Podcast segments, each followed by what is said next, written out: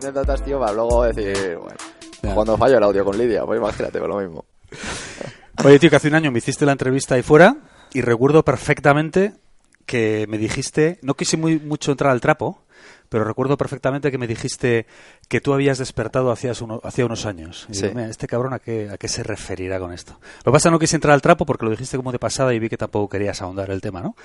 Pero a ver, tío, cuéntamelo ahora. ¿Qué coño es eso de que despertaste hace poco? Bueno, pues me, encanta que saques este tema, tío, porque es bastante incómodo. Al fin y al cabo, ten en cuenta que como todos nos vemos a veces como personajes públicos, importantes y tal, hablar de que eh, tú antes eras una persona pues digamos mediocre o una persona que seguía la manada o que seguía intentando que buscaba el encajar con la gente pues a veces suena como, como incómodo pero bueno ya que me lo preguntas estamos aquí para hablar no claro un poquito y nada, tío, te contaré que yo siempre he querido encajar, tío. Siempre he querido eh, que la gente me tratara como alguien importante, como alguien al que tener en cuenta. Y ser uno más, ¿no? Eso es, ser uno más. Y llega un momento que a través de pues, pues, ciertas circunstancias, te puedo decir, pues de, desengaños amorosos, eh, problemas en el trabajo, eh, lesiones, accidentes, me di cuenta de que tenía mucho tiempo para pensar y entonces a través de, pues, de utilizar ese tiempo pues para leer a personas mejores que yo, pues que realmente no quería no quería encajar tanto, que la verdad que la sociedad no era algo que a mí me pareciera tan guay como para querer formar parte. Y entonces, em, pues te digo, no sé ahora mismo qué autores, pero podría ser desde Jim Rom, eh, Tony Robbins, eh, Tim Ferris, eh, Dale Carnegie, ah, ¿qué te voy a contar, no? Eh, los clásicos. Los, clásicos. Mm. dije, anda, si es que estoy siguiendo, estoy como en piloto automático. Y dije, pues, pues vamos a parar un poquito de piloto automático, vamos a preguntarnos el por qué hacemos lo que hacemos. Y bueno, pues tío, me moló mucho gente que, por ejemplo, que tú tienes en el, en el podcast, que fue pues, gente como Mario Alonso o gente como, como Emilio Duró que pues que llevaban tiempo ya divulgando sobre este tipo de, de cosas, el tema de, del despertar, de la conciencia, del planteártelo todo, y dije, pues ostras, este Jesús está en la onda en la que yo quiero que yo quiero estar, ¿no? Y, por eso el tema de que te lo conté, ¿no? Que me, me parecía un tío súper despierto, que se cuestionaba por qué hacía las cosas y dije, bueno, yo quiero seguir a este señor. Gracias por lo de señor, Pedro, tío. Te has puesto como muy serio para decir eso. bueno, al, final, como te digo, no sé el formato que le vamos a dar a esto, entonces yo me pongo en serio cuando creo que la, ocasión y como esto era al final algo que quería que quedase claro, pues no. No, pero lo que quiero decir es cuando tú dices que despertaste, quiero decir, o sea, que realmente hubo un momento, tuviste una epifanía fue una, una, algo que ocurrió de repente un día que te levantaste y ya está esto a los huevos, pasa esto, ¿O fue un proceso... ¿Cómo fue? ¿Fue progresivo o puntual? buenísimo esto también, Jesús, porque, tío, yo creo que la gente se cree que te levantas una mañana y ya eres otra persona, ¿no? Y, yo considero que constantemente me, estoy cuestionando todo, ¿no? Porque es que hace, hace nada, por ponerte un ejemplo, yo tenía todo mi año estructurado, ¿vale? O sea, yo tenía que en mayo pues me iba me iba a entrevistar a, a, una, a una compañera a Hamburgo luego a mi, jefa de Senior Susa me iba a ir a, a, Italia en junio me iba, iba a ir a una mesa redonda con crossfitters para hacer una serie de entrevistas al hombre más en forma de España, etcétera, y tenía todo estructurado, ¿no? Y de un día para otro te das cuenta de que todo lo que tú tienes estructurado, todo lo que tú piensas que es como, como tiene que ser, no te vale nada. Y estamos hablando de cuando ya consideras que estás despierto, cuando ya consideras que tienes todo claro. Y dices tú, si es que a lo mejor mm, no, es, no se trata de, un día para otro, ni, ni una manera constante, sino que, como justo como decía Emilio Duró en una de las entrevistas que, le haces, em, pregúntame esto ahora, pero que a lo mejor mañana te digo otra cosa distinta. Y es, yo te puedo decir que sí que es cierto, que constantemente noto que, que puedo, mm, no, o sea, que vengo de, desde una bajeza a nivel de conciencia y que cada vez ese despertar es mayor, pero tampoco considero que haya un nirvana o un despertar, como por ejemplo dicen en el budismo, ¿no? que, que, hay, que hay una conciencia que te hace ver las cosas con, con nitidez. O sea, también te lo puedo decir que mm, hay muchas personas que a lo mejor te lo venden porque justo sacan un rédito económico. Pero yo lo que considero es que eh, lo que hay que tener es una, una amplitud de perspectiva lo más grande posible y que te des cuenta de que lo que hoy te vale puede que mañana no. O sea, y que sobre todo que la verdad, eh, o no existe. O sea, la mentira sí, eso lo, también lo escuché en una de tus entrevistas, que eso lo, decía Carlos Vico, y es, la verdad no existe, la mentira sí. O sea, tú puedes creer que aquí hay un 6 y desde tu lado tú ves un 6 y estás convencido de que hay un 6 porque realmente tú estás viendo un 6, pero si te das cuenta yo estoy viendo un 9 y no significa que tú me estés mintiendo. Significa que tú lo ves así y lo, y lo vas a defender a muerte, porque es la verdad. Y yo te estoy diciendo que no, que no, que no es así, que yo estoy viendo lo otro. No significa que ninguno de los dos eh, esté mintiendo. Lo que es mentira es cuando tú realmente sabes que algo es verdad o que ves un 6 y estás mintiendo, ¿no? Y ves un 7. Entonces, eh, sobre todo dejar claro eso, ¿no? Que, que, cuanto más grande es tu perspectiva, más, em, más más evolucionas. Y mira, y ya si me dejas, ya que me he puesto a, tirar un poquito de la manta. Dale, tío. Voy a contarte una cosa, tío. Em, yo lo veo o lo explico o, lo intento explicar a la gente a lo mejor con la que tengo un poquito más de, tiempo para hablar, como por ejemplo puede ser tú o algunos amigos, que nosotros al fin y al cabo venimos de un mono. Un mono es un animal con ciertas necesidades y que se deja, llevar por sus pasiones y por sus instintos. Lo que pasa es que nosotros, como seres humanos, eh, generamos otra perspectiva y somos capaces de gestionar esas emociones. Entonces yo considero que no todos los seres humanos son iguales, sino que hay otros seres humanos que tienen más poder de conciencia y desarrollan su conciencia de una manera más alta, más baja o excelente. Entonces considero que hay personas que son capaces de, eh, de que no son capaces de gestionar sus emociones y que, y que no son capaces de mirar a largo plazo y que viven en el momento presente y pues comen lo que lo que comen lo que sea porque tienen hambre o se acuestan con lo que sean porque esa persona les ha excitado o aceptan el, primer pago de lo que sea porque no son capaces de, de intentar aguantar un poco para mirar a largo plazo. Y lo mismo, considero que también hay personas que son capaces de gestionar esas emociones, ¿vale? Y son más conscientes, es decir, ¿realmente quiero esto? O vale, quiero esto, pero ¿no consideraría que si en otras circunstancias hubiera vivido esto, no podría eh, pensar algo más, ¿no? Entonces, como creo que hay niveles de conciencia en el ser humano y que todo depende de cuánto has evolucionado de, un animal, de un mono. Mm. Si eres un mono, sí, vas a ir a los, instintos primarios, pero si eres un, ser humano totalmente consciente, vas a ser capaz de gestionar esas emociones.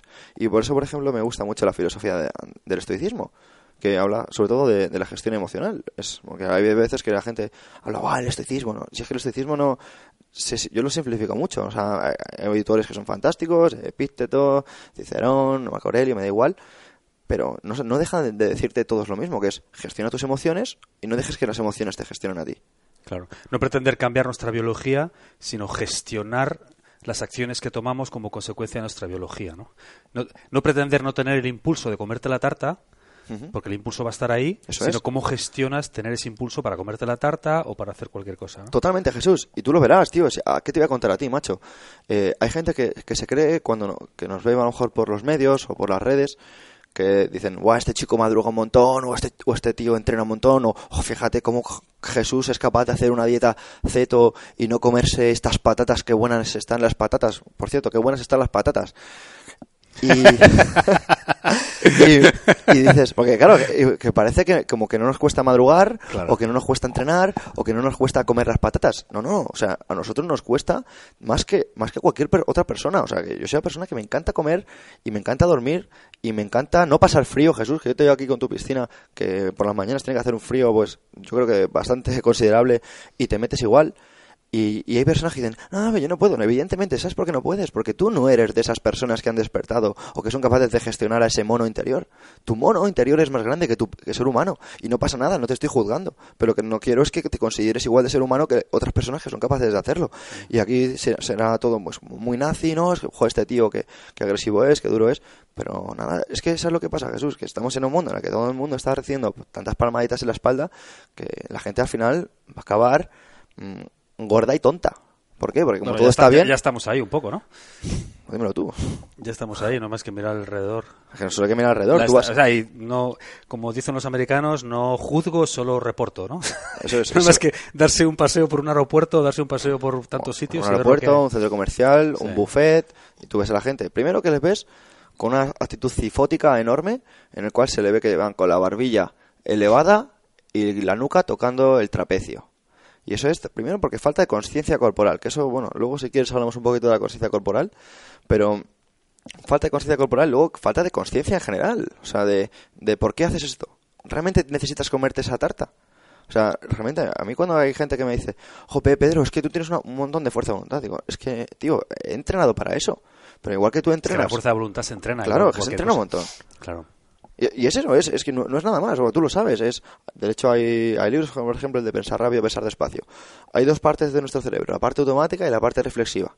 Si tú eres capaz de, durante un entrenamiento, pasar pelotas de la parte reflexiva a la parte automática, pues al principio, es- pues como todo, yo me acuerdo cuando empecé a escribir por mensajes, eh, tanto por teléfono como por ordenador, que iba letra por letra, de manera eh, progresiva buscando eso y con el tiempo conseguí pasar muchas pelotas de la parte reflexiva automática y era capaz de mandar mensajes sin ningún tipo de esfuerzo. Eh, ¿Cómo ha sido? ¿De un día para otro me levanté y conseguí hacerlo? No, como dices tú, todo es entrenable.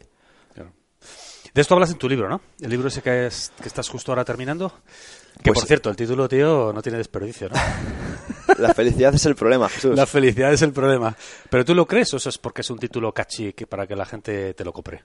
A ver. Vale, mira, tío. O, o ahonda en eso. Perfecto, ya que como al fin y al cabo te puedo decir, no, tío, es un título súper profundo para que para, mm, para que la gente no me porque la gente vea que el despertar, mira, tío, al final como todo em, hay una parte A y una parte B, Mm. pero para justificar todo te voy a decir que la felicidad sí que es el problema. ¿Por qué? Porque no nos damos cuenta de que al igual que la tristeza, la felicidad, el odio, la apatía, la felicidad es una es una es una emoción más. Y lo bueno es que, por ejemplo, los estoicos desarrollaban la capacidad que tenemos de em, seleccionar emociones e identificarlas. Y las seleccionaban en neutras, las seleccionaban en, en buenas y las seleccionaban en, en malas. Mm. Y bueno, sí que es cierto que la felicidad es una emoción buena, pero por ejemplo, la apatía también es una emoción buena. Porque, no sé, yo considero que si tú pierdes un ser querido, una persona que aprecias, terminas una relación por un accidente o por algo traumático o incluso sufres algún tipo de problema de salud, la felicidad no es el camino a seguir. Porque, no sé, o sea, si tú estás feliz en ese tipo de cosas, realmente le, le quitas el misterio de ser humano. O sea, le quitas... eh, a mí me encanta ver una película y emocionarme y sentirme... eh, y sentir como esa emoción, mediante las células espejo, son capaces de transmitírmela. Yo siento a veces, he visto películas como Avatar, de, de James Cameron, que son capaces de transmitirme incluso un personaje ficticio, un alienígena, que me transmite esas emociones, ¿no? Esa, esa, esa manera de, de sentir y me emociono y siento como ese pesar pasa hacia mí y, y me siento feliz por poder sentirme triste. Entonces el problema está, Jesús, o al menos yo lo veo así, y quien no lo ve así, pues lo verá desde sus seis o desde su nueve, y no significa que yo tenga que esté equivocado ni que él está eh, en, en lo cierto. Simplemente lo que yo veo es que eh, hoy por hoy nos venden una felicidad, o, o nos han intentado vender, porque es lo, lo que hablamos del despertar, ¿no? La felicidad, el hecho de eh, tener una casa más grande que la de tu compi del colegio, tener una novia más guapa o con más pechos, o tener un coche más rápido para ser más felices y estar más en forma para ser más feliz. Entonces, eh, igual que te digo que sí que es importante estar en forma o, tener un nivel de exigencia personal bueno, hay que tenerlo por uno mismo, no por esperar algo a cambio. Entonces, el problema está en que se, se vende la felicidad como algo extrínseco, como algo que tú lo tienes a partir de. Y la felicidad es una cosa que es entrenable también. Es igual que la tristeza. La tristeza es, es entrenable. Y por eso ves a personas que, que se enfadan más con más facilidad, ves a personas que son más felices con facilidad y personas que están más tristes con más facilidad. Y es que es una emoción más. Pero entonces, si, si es intrínseca, entonces sí puede ser buena la felicidad o no. Bueno, entonces deja de ser un problema. Bueno, Si sale de dentro, bueno eh, considero, tío, que como hemos comentado justo al principio, antes de que empieces a meter el dedo en la llaga, No, que no meto el de la galla, Claro. realmente no, que, es- que- que quiero hacer un ejercicio intelectual real, quiero entenderlo. Te quiero decir que lo que dices es que si, la, que si interpretamos felicidad como eh, conseguir objetivos impuestos, vamos a, por simplificar, por la sociedad, ¿no? Sí. Pues competir con tu compañero de colegio, ta, ta, ta, ta. Bien, tú lo que dices, no, eso es, eso es un problema. Pero digo, mi, mi pregunta es, ¿hay una felicidad que nace de dentro, que no es, que, que no es exógena sino endógena? ¿O no? Va- vale, buenísimo. Em, una felicidad que... Yo puedo ser feliz Yo, consi- yo considero que es hay un libro de, de Lorimer Mosley que se llama eh, Explain the Pain o Explicando el Dolor, Ajá. que es- yo creo que se puede hilar un poquito en relación a esto, y es que habla de que el dolor es algo cultural. ¿Vale? El dolor, nosotros, o lo que nosotros aprendemos como el dolor, es una percepción que nos han enseñado a que es algo malo. Entonces, igual que, por ejemplo, tú ves un niño y se cae al suelo y su madre va rápidamente a, socorrerlo. ¡Ay, hijo, estás bien! Eso básicamente lo que está haciendo es generarle una eh, serotonina que va a querer cada vez que mm, se caiga llorar para recibir esa, esa, esa dopamina, esa, ese neurotransmisor que le hace sentir bien, ese reconocimiento, esa, esa atención, ese sentirse importante. Mm. Entonces, eh, no significa que la felicidad también sea algo... Perdona, Pedro, te voy a alejar un poco el micrófono que yo creo que vale. te estás animando y entonces soy el papá papá Exacto, vale. te pues estás viniendo arriba. Estoy viniendo arriba porque estás, tocando unos temas, tío, que para mí son deliciosos.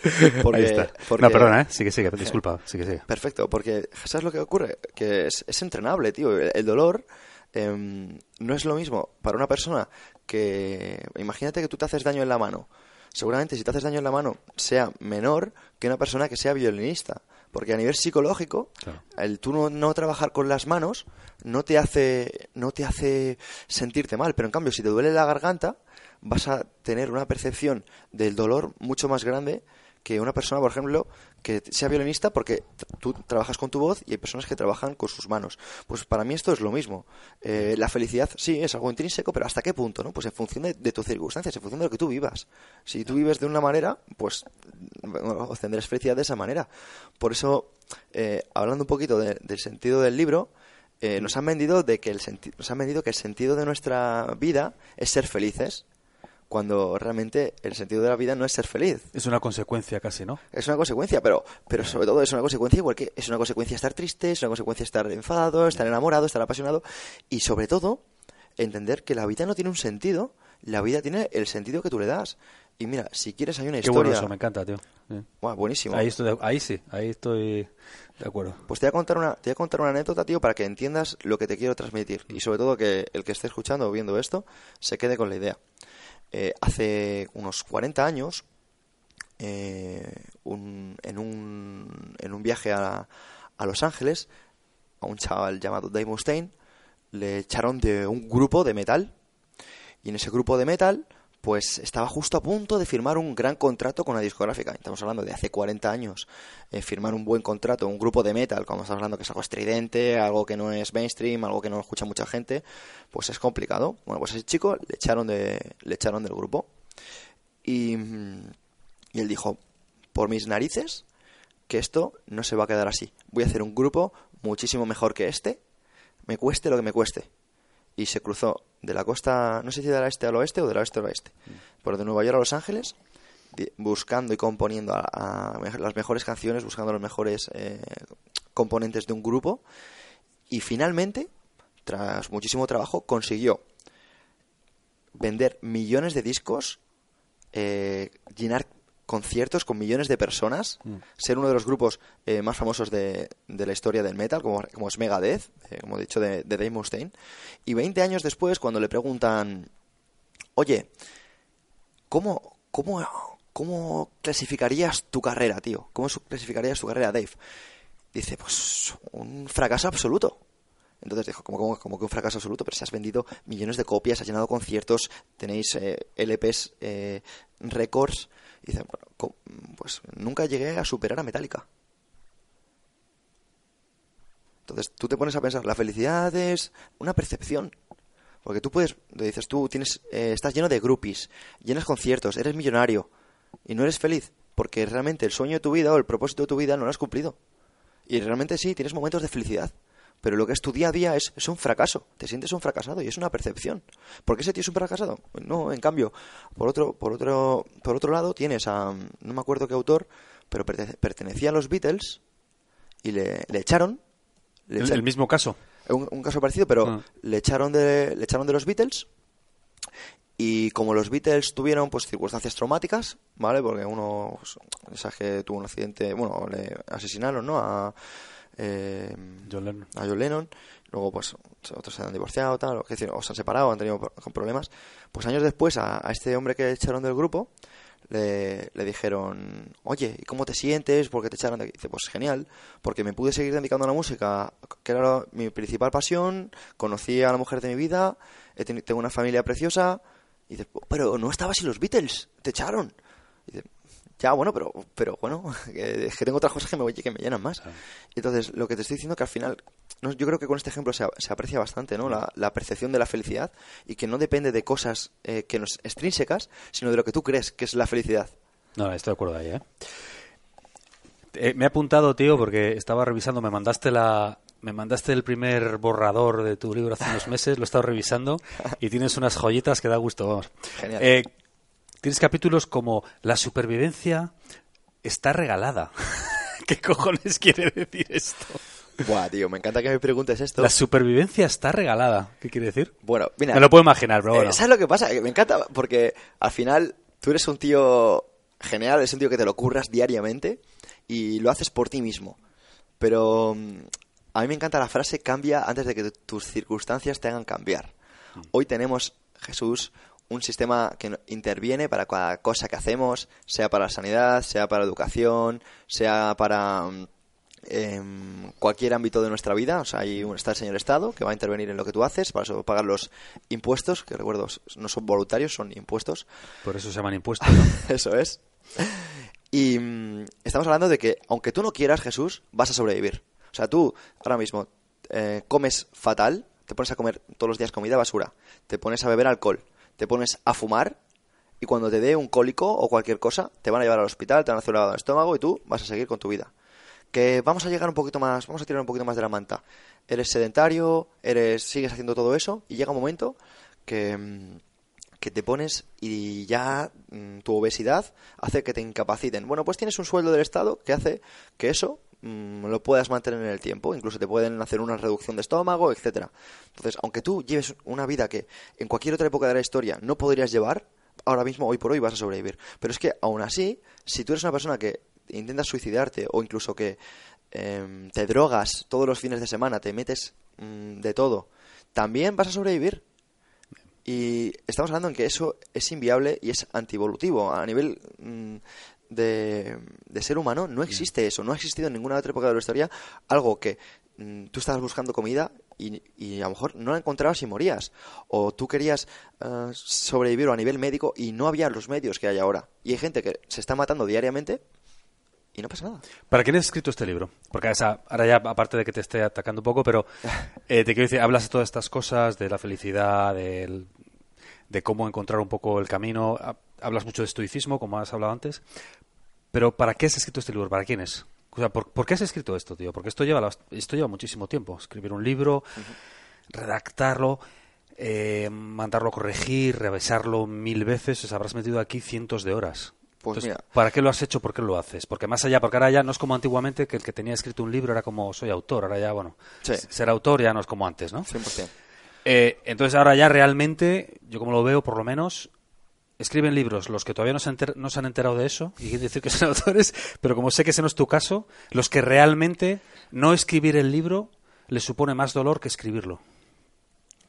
Vale. Entonces, ¿para quién lo has hecho y por qué lo has hecho esto? Vale, me encanta que me preguntes eso, tío, porque sé que eres fan de Stephen Pressfield, Mm. eh, que es el autor de La Guerra del Arte. También sé que te gusta gente como Seth Godin. Y es que hoy por hoy, Jesús, vivimos en un mundo que no tiene nada que ver, macho, de una manera eh, súper rápida. Hemos transicionado de la era industrial a, la era de la información y de la era de la información hemos pasado a, a la era de la conciencia, como diría Raymond Sansó. Y eso significa que las reglas de antes ya no valen hoy. Entonces, para mí, eh, esto es una manera de decir, tío, ¿qué te crees? ¿Que porque tú ahora mismo trabajes en una fábrica te vas a jubilar o vas a tener pensiones? Lo siento, pero no es así. ¿Qué te crees? ¿Que porque estudies una carrera universitaria y te busques un puesto de funcionariado o lo que sea, vas a tener para... Bueno, pues tío, lo siento, pero abre un poquito más la mente. Entonces, eh, la idea es inten- intentar abrir la, la mente a la gente de que, de que no vale con, con, con esforzarse el- por el factor estándar, ¿no? Por lo que se, cómo se fuerza la media. Que lo que se fuerza la media es el mínimo para, para, para lo que ha sido siempre, pero que ahora todo esto ha cambiado, macho. Y no sé a qué autor leí, creo que fue un libro de, Donald Trump y, Robert Kiyosaki que me, me, me flipó, tío, me reventó la cabeza. Y era, ahora mismo, em, la gente necesita, como entre comillas, ser rica por pura supervivencia, tío. O sea, digamos que estamos acabando con la clase media. Y, dirás, bueno, esto no tiene nada que ver con, con la felicidad, es el problema. Pues sí tiene que ver, y es como el hecho de, tío, rompe todos los paradigmas, todas las, las limitaciones que puedes tener en tu cabeza, todo lo que te ate a lo que ata a la mayoría de la gente y actúa. Actúa y muévete por lo que te apasiona, porque te vas a morir.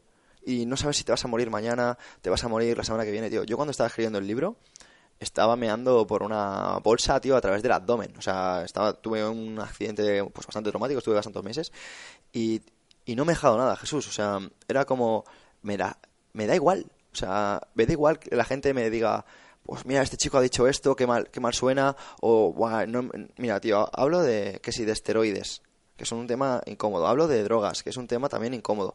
Hablo de la supervivencia está regalada, regalada y comiendo doditos en el sofá no lo vas a solucionar, que es algo que mucha gente hace y a la gente que se siente atacada. Y ¿sabes lo que pasa? Que creo que, que alguien tiene que hacerlo, ¿no? Alguien tiene que decir cosas que tú, yo sé que tú piensas, Jesús, o, o, muchas personas sí, vamos, que yo también quiero decir aquí para los que nos estén escuchando que yo suscribo todo lo que dices, lo que pasa es que estoy callado porque este es tu episodio y estoy aquí, es conversación con Pedro Vivar, pero no conversación de Jesús. Pero vamos, que para, no quiero esconderme de esto, que yo suscribo todo lo que dices, ¿eh?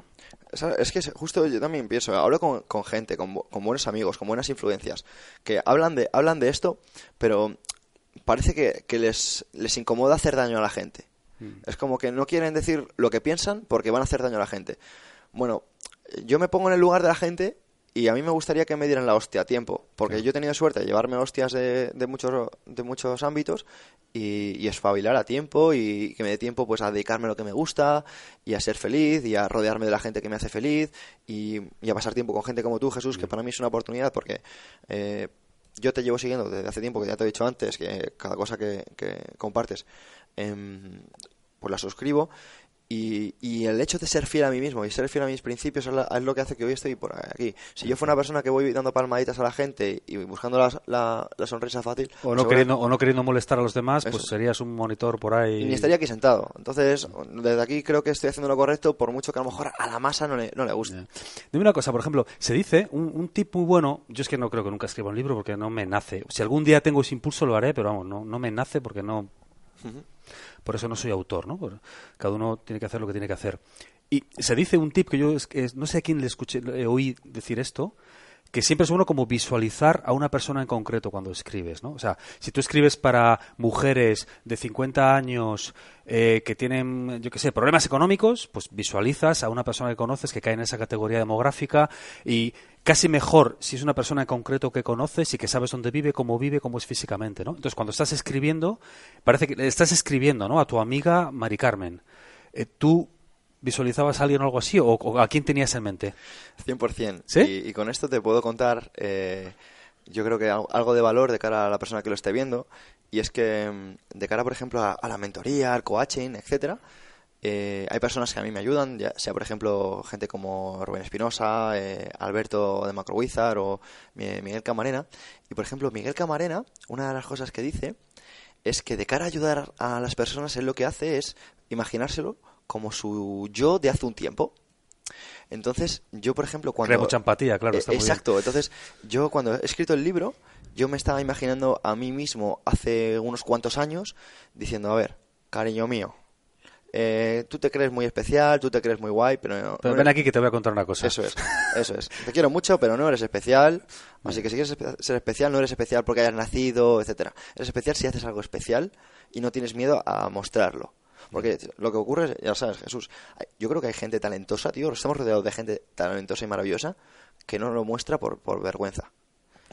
Y, y, yo intentaba, pues, a, toda la gente que lea esto decir, mira, tío, seguramente seas talentoso y maravilloso, pero no lo muestras porque eres un cobarde de mierda. Entonces... Mm, o te estás comportando cobardemente. O te estás... Buah, muy buena esa, tío. Eso es, exacto. Buah, mucho mejor. Perdona.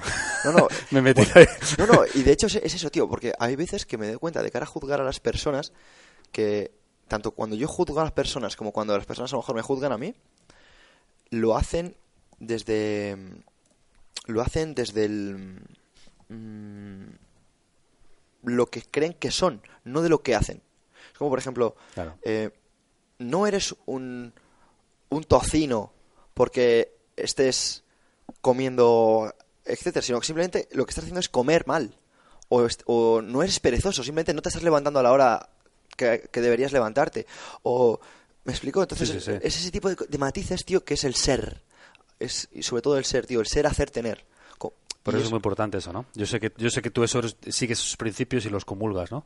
Que es muy importante lo que el mensaje que te mandas a ti mismo, ¿no? No 100%. decir soy un vago, sino tío, Jesús, te estás comportando como un vago. 100%. Eh, deja de comportarte como un vago y sé lo que realmente eres y haz lo que tienes que hacer, ¿no? Es Eso es. importante, sí, sí. Es, Sí, es- sí. es lo que dice Wittgenstein, ¿no? Eh, vas a llegar tan lejos o, tu- o tus límites los vas a poner tan lejos como sea tu lenguaje. Entonces, muchas veces yo, cuando hablo, intento eliminar palabras como tengo que hacer esto. No, no, no tengo que hacer esto, o sea, voy a hacer esto. Porque, aunque no nos demos cuenta, tío, nuestro subconsciente está ahí, al acecho, ¿no? En plan, a ver qué ha dicho este y, y voy a comportarme en función de lo que haya dicho en ese momento. Entonces, para, en ese caso, tío, intento ser impecable con, con las palabras. Hay un libro que seguro que has leído que habla, se, llama- se llama Los Cuatro Acuerdos. No, ni idea. Pues es uno de los mejores libros que he leído este año. Sí. Y mm, una de- uno de los cuatro acuerdos es sé impecable con tus palabras. Ya está, dicho queda. Has tenido, tío, eh, mira, ha- has nombrado antes a Seth Godin. Seth Godin, además leía algo suyo hace poco. Eh, bueno, Seth Godin es un defensor de la repetición, de la práctica, siempre está con, ¿no? El tío, no sé si lo sigue haciendo, pero durante un montón de años hacía un, post cada día, todos los días, hacía un post escrito. Y hace poco leí algo suyo y era una cosa muy curiosa, porque hablaba del, del, del bloqueo del escritor, ¿no? Dice que, que hemos todos aceptado el hecho de que el bloqueo del, ex- del escritor existe, ¿no? Que, no sé, es que no, la musa no viene, Ah, entonces me- bueno. la musa no viene, entonces me pongo y tal. Bueno, también, como sabes que sigo también a Steven Pressfield, que también defiende eso, pero bueno. Entonces él dice que nadie tiene el bloqueo del hablador. ¿Por qué no tenemos bloqueo del hablador? No tenemos bloqueo del hablador porque hablamos mucho. Entonces, a fuerza de hablar mucho, pues a veces decimos tonterías, a veces decimos cosas de las que nos arrepentimos, a veces decimos cosas que quedan mal, a veces nos tropezamos bla, bla, bla, y no somos capaces de pronunciar correctamente, pero a base de repetirlo y de prestar atención vas mejorando, ¿no? Entonces, nadie tiene el bloqueo del hablador. Entonces, lo que dice es que aquellos que quieren escribir, lo que tienen que hacer es escribir mucho. Y cuando escribes mucho, entonces el, el bloqueo del escritor desaparece. Y que el 90% de lo que escribas va a ser una mierda, pero que al final, a fuerza de repetir, pues escribirás lo que tienes que escribir, ¿no? Entonces, ¿tú cuando has escrito esto, eh, te ha salido con fluidez? ¿O te ha costado? ¿O cómo ha sido el proceso? Buah, eh, A mí me costaría, ¿eh? Pues muy buena pregunta. Lo que he hecho ha sido... Hay una, espe- hay una película que se llama Dragón, la vida de Bruce Lee. Sí. Y ha- eh, habla sobre...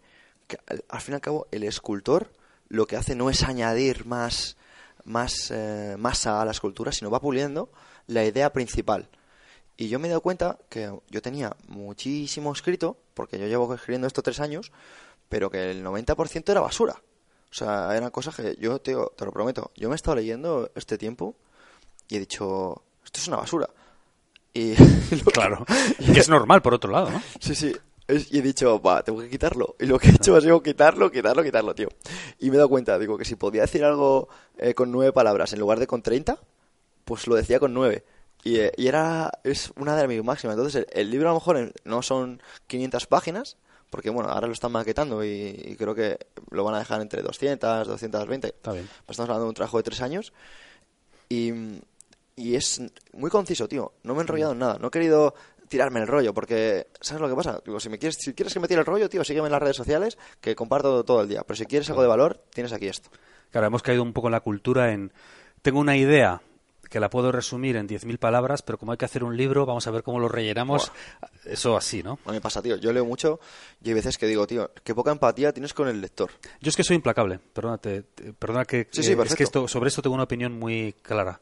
Yo soy implacable. La- Hay una, tenemos, se ha desarrollado una especie de creencia de que un libro es algo sagrado, que tú lo compras, ¿no? Entonces, va, tío. y que lo tienes que leer desde el principio al final, por el orden, no. Un libro es un libro, como es un- cualquier cosa. Entonces hay que, primero, estoy de acuerdo en que hay que desarrollar la cultura de la lectura, que es súper importante, pero cada vez si no, pues bueno, es- eso, de eso podemos hablar otro día, pero tampoco pasa nada. Tú compras un libro, lo has comprado, empiezas a leerlo, no te gusta, lo dejas.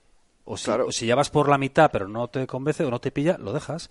O si crees que te han engañado, no caigas en la trampa del, ver, la coste hundido, en la trampa del coste hundido, como ya he comprado el libro y he leído la mitad, ya lo tengo que acabar. Eso nos lo han metido en el cerebro en el colegio, nuestros padres toda la vida, ¿no? No, ya tienes que acabarlo, ¿has empezado? No. Y a ver, que yo soy el primero en acabar las cosas, pero si merece la pena, si no, no. O sea, no tengo un compromiso con el universo de acabar este maldito libro. 100%. Eh, entonces, si no te gusta, déjalo. Y esto lo digo para el que nos esté escuchando, si esto le vale algo, tío, que no tienes una responsabilidad para con los lectores, de la- para con los escritores de la historia. Que si coges el, Pedro, el libro de Pedro, empiezas a leerlo y dices, este tío es un gilipollas, pues déjalo, tío. Si hay mil libros, hay millones de libros. Y lee, lee otro que te guste. Claro, eso es. Porque al final, eh, y sí que me encanta este enfoque, porque yo me considero un capullo cuando leo. O sea, yo cuando leo y veo que a lo mejor el libro no me gusta, sigo y sigo y sigo y sigo y sigo y sigo y sigo. Y es por lo que tú dices, ¿no? El costo hundido, o versión a la pérdida, o todo este rollo de, bueno, Claro. es, es- es que ya está pagado. ¿Cómo lo voy a dejar ahora? Ya lo he pagado. claro. ¿no? Estás en el cine, dice- has pagado la entrada. Dices, oh, o estás en concierto y el concierto es una basura, pero sigues ahí porque te ha costado 200 euros. Y dices, bueno, pero también es, Cierto, es- esa, es verdad. cre- esa creencia limitante. Por eso cuando me has preguntado, dice, ¿ya has despertado? Digo, sí, pero sí que despierto todos los días. Mm, fíjate, esta tontería, ¿no? Yo sigo leyendo los libros aunque me parezcan una basura. ¿Sí? Sí, tío. Y, y es algo que no lo hago porque digo, ¿y si ahora viene la parte buena? Y, y es- yo no sé si es algo a nivel psicológico o algo así, pero es como... Hombre, tú también estás, también lo haces por trabajo, ¿no? Porque estás muy metido en todo esto, quieres aprender más cosas, todo- tienes una sed brutal de conocimiento. Entonces, dices, ¿y si la joya está en la página siguiente, no? Claro, imagínate. imagínate, sobre todo porque al final, como tú, Jesús, hago unas cuantas entrevistas y nunca sabes si la persona que, que vas a tener al otro lado de- del micrófono te va a hablar justo de la página siguiente que tú decidiste abandonar. Y, y a mí per- personalmente me sería una putada, hablando en plata, Sí. decirle a, a que esa persona está hablando, decir que he leído ese libro, y decir, no, pero lo dejé en la, esa- justo esa página, lo dejé en esa página anterior. Y, y es, y es, y que sí que es cierto, pero, pero Mm. Ya, ya, si, lo- si nos ponemos en 100 libros, hacer eso es una estupidez. ¿Me explico? Para, en plan, porque en una oportunidad vayas a tener la conversación adecuada en el momento adecuado. Pero al final eh, es lo bonito para mí del ser humano, que somos distintos y es, es algo, es una absurdez que todavía mantengo y que realmente no me hace feliz. Perfecto. Porque realmente, pero sé que llegará el momento en que esa absurdez mm, la pueda meter con y me, y me deje bien. Y dirás, joder, tío, Espera, te voy, a, te voy a soltar una bomba. Pero igual estás leyendo ese libro, pero es que también hay una cuestión de coste de oportunidad. Pero es tiempo que no estás leyendo otro que podría ser mejor. Perfecto. Pues de- dicho esto, yo creo que pasamos a la siguiente pregunta. Nada, tío, no, que el libro que me lo mandaste hace meses, lo estuve leyendo para preparar esto, la vez que lo, lo he vuelto a... Y solo se lo mandé a una serie de personas de, de confianza, porque me- para mí el, el criterio no quería que lo sesgara cualquier persona, y te lo pasé a ti porque sé que eres una persona que en concreto lees autores que yo respeto mucho, entre ellos, por ejemplo, eh, Nassim Taleb. Y justo en tu caso, eh, bueno, decir, por si acaso alguien no lo sabe, que yo empecé mi programa de podcast gracias a Jesús, ¿vale? Cuando me dijo, tío, ¿de verdad vas a grabarme con eso? Y yo dije... mm, Con el teléfono me querías grabar. Sí, sí, sí, eh, Cuando los teléfonos eran un asco, claro. bueno, no, no, no, no, era, una- era un iPhone 10, pero bueno, que vamos ¿Ah, eran a- 10? Sí, ¿Sí? algo, sí, sí, algo de eso, pero bueno, que, que yo Sí. entiendo a Jesús y, y totalmente, ¿no? Entonces, gracias a- a el criterio de, de Jesús, que sin conocerme me dijo, tío, ¿no te da vergüenza eso? Yo dije, ostras, se lo voy a mandar a ese tío, porque si pasa el filtro de Jesús, ya por lo menos... No, pero está muy bien. Yo creo que vas a ayudar a mucha gente con este libro, ¿eh? Gracias, tío. No, de verdad, ¿eh? Yo creo que mucha gente necesita oír ese mensaje. Estoy convencido. Vivimos así, ¿eh? este buenismo crónico que hemos desarrollado que hace más daño que otra cosa. Yo también lo creo, Jesús. Hace Y, más hecho, daño que otra cosa, tío. Alguien tiene que mojarse, macho, que estamos todos aquí con el... Sí. Tú puedes. No, tú puedes, no, tío, porque eres un cenutrio, tío, y nadie te lo dice porque, porque encima eres blando. Eres un cenutrio blando y nadie te lo dice porque no te quieren oír tus sentimientos. Pero, tío, lo que no sabes es que no te vas a jubilar porque se acaban las pensiones. Y ese tipo de cosas, es como en plan, que Sí, no sí. estamos en los años 60. Sí, ¿sabes? sí. Espabila, mira a tu alrededor, que el mundo está cambiando a una velocidad vertiginosa y no creas que las reglas que son aplicables todavía hoy van a ser aplicables en el futuro inmediato, o sea, mañana, ya. Sí, pero bueno. Oye, mira, tío, el mensaje está ahí, el que quiera que lo lea, el que quiera que no lo lea, el que quiera que tome medidas, el que no, no, ¿verdad? Si no, pues mira, tienes ahí Telecinco, por si acaso. Y ya está. Sé feliz, tío. Sé, sé- sé mono feliz. Eso, sé feliz, eso es. la- la- es que eso- que ese mensaje tan vacío, tío, a veces del corto plazo, macho, a mí me pone nervioso. Sé feliz. El sentido, tío, el sentido de la responsabilidad. O sea, si alguien se va a quedar con algo de este, de este mensaje, Sí. sentido de la responsabilidad. O sea, la palabra, quítate la palabra culpa de la cabeza. No, es que soy culpa. No, no. Responsable, tío. Hazte responsable tú de todo lo que te pasa. Y ahora es que te irá mejor. Vamos a hablar de CrossFit. Buah. Me encanta. Vamos a hablar de CrossFit. Pedro, vamos a hablar de CrossFit. Perfecto, tío. Vamos a un poco de contexto, tío. Tú, eh, mira, es una cosa que nunca te he preguntado. ¿Cómo empezaste tú en el CrossFit? Porque siempre hemos hablado, que ahora hablaremos del CrossFit en profundidad, un poco.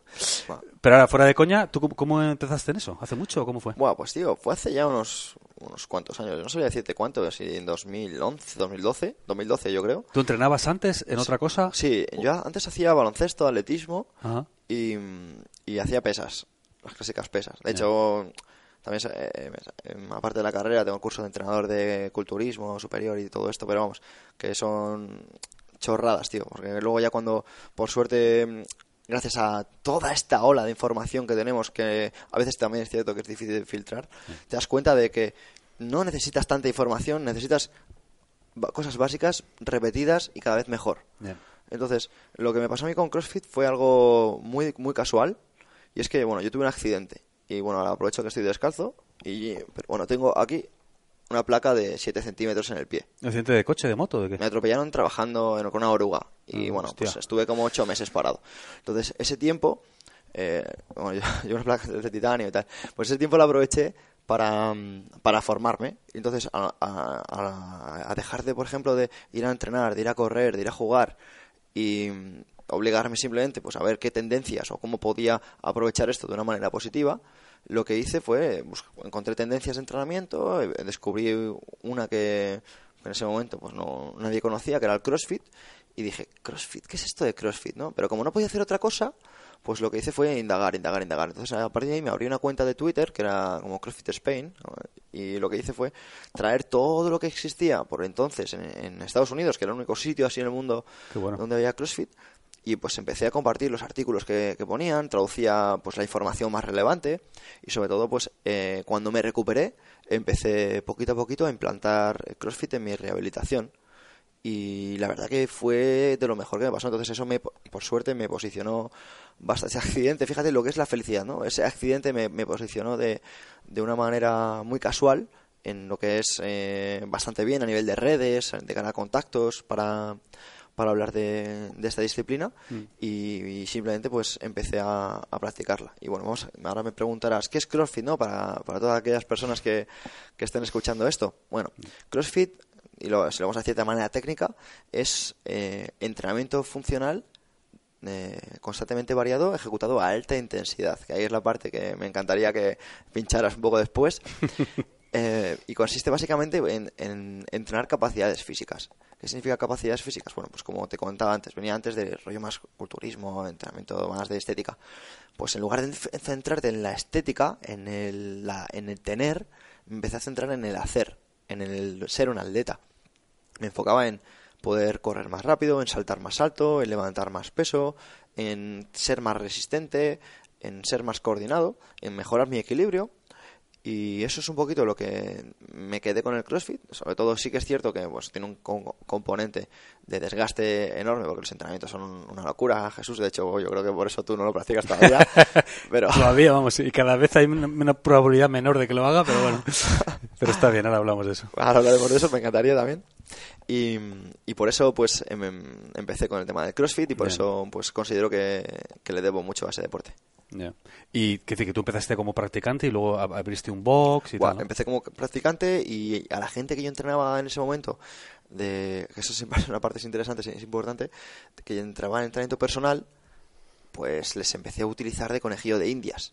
Porque sí que es cierto que yo me utilizaba a mí- mismo de conejillo de indias, pero claro, yo puedo tener resultados, pero ¿cuánto, ¿cuánta muestra estamos teniendo? Una muestra de una persona. Sí, sí, N1 es una muestra significativa muy baja. Exactamente, en uno puede ser muchos factores.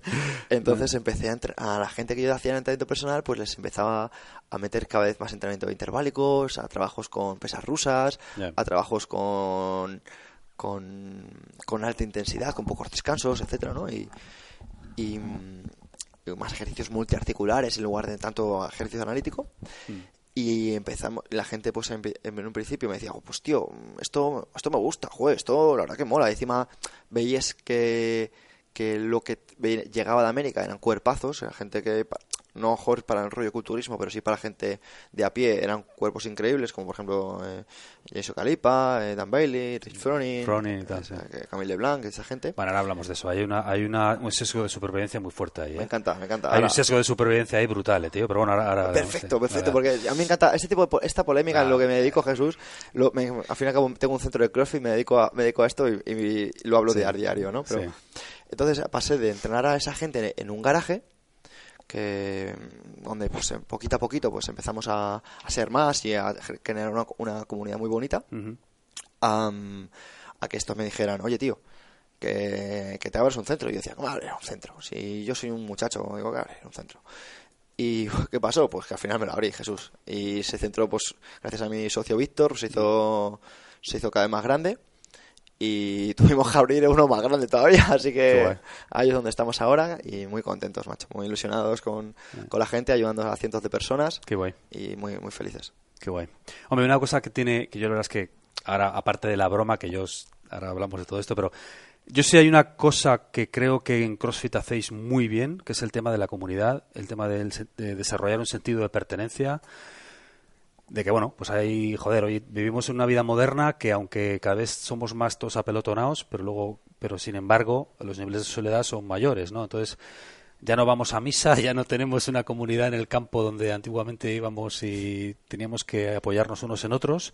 Cada uno va a su trabajo, va a la oficina, se encuentra con decenas, cientos de personas al día, pero en última instancia, al final, estamos más solos que antes, ¿no? Y una cosa que la verdad es que yo creo que en el CrossFit lo estáis haciendo muy bien es desarrollar ese sentido de comunidad, ¿no? Que por cierto se ve también con la gente del Brazilian Jiu-Jitsu, por ejemplo, también hay eso, se ve. Y en otros deportes no tanto, ¿no? Como que cada uno va un poco a su aire. Vas a un gimnasio convencional y sí, vas ahí, haces tu trabajo, pero te vas y... Muchas veces. Eh, para que no se me pase, tío, el sesgo de supervivencia. Porque yo creo que esto es, es como el, el cuerpo de nadador, el cuerpo de no sé qué. Vamos a ver. Eh, nadar, esto también lo digo para que escuche, por si acaso. Nadar no te, no te hace ser alto y esbelto. Los altos y esbeltos ganan nadando. 100%. ¿Vale? Entonces, el que llega al tope de gama de CrossFit en Estados Unidos es porque ya es un gallo de fábrica. Eso lo dice Malcolm Gladwell, ¿no? En el libro Fuera de serie. No lo sé, pero vamos, sí, es que hay un efecto, se llama el efecto nadador, es verdad, ¿no? Sí, sí. Entonces, claro, un chaval en la escuela de 12 años es más alto que los demás y es, es- y es un tío esbelto, ectomorfo y tiene un pie de que son 45, gana. Y como gana, más se entrena, como más se entrena, más gana. Eh, entonces, al final, claro, vas a las Olimpiadas y son todos así.